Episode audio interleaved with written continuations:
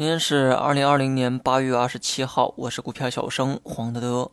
今天重点啊集中在了科技股身上，这也跟美股的反弹啊脱不了关系。昨夜美股呢全部收涨，其中这个纳斯达克涨幅呢超过百分之一点七，道琼斯呢涨幅是零点三。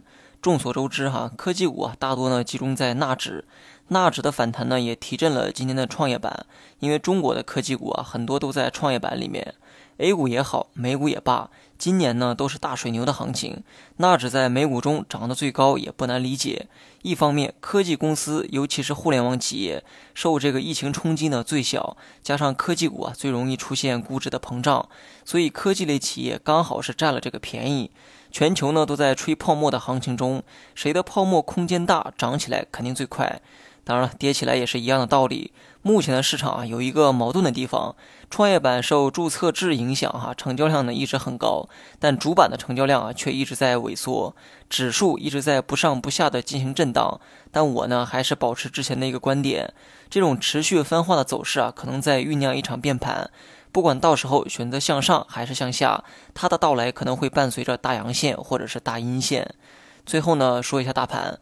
昨天是大盘第三次跌破二十线，周四周五的节奏啊是探底回升，反抽二十线的一个过程。但还是那句话，反抽的重点是观察能否再次站上二十线，而不是反抽本身。这个结果呢，当然无法预料。但我昨天呢也说过，此刻啊最好多留一个心眼儿，毕竟这是第三次破二十线。炒股啊说到底呢就是玩概率，最终的结果可能与你的判断不符，但尊重概率的做法绝对是正确的。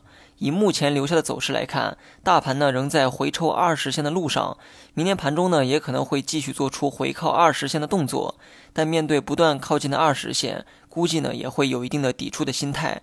具体如何取舍二十线，估计明天一天时间呢也下不了明确的判断。但在这个期间啊，仓位呢尽量控制在五成以内，等有明确方向的时候再决定加仓或者减仓。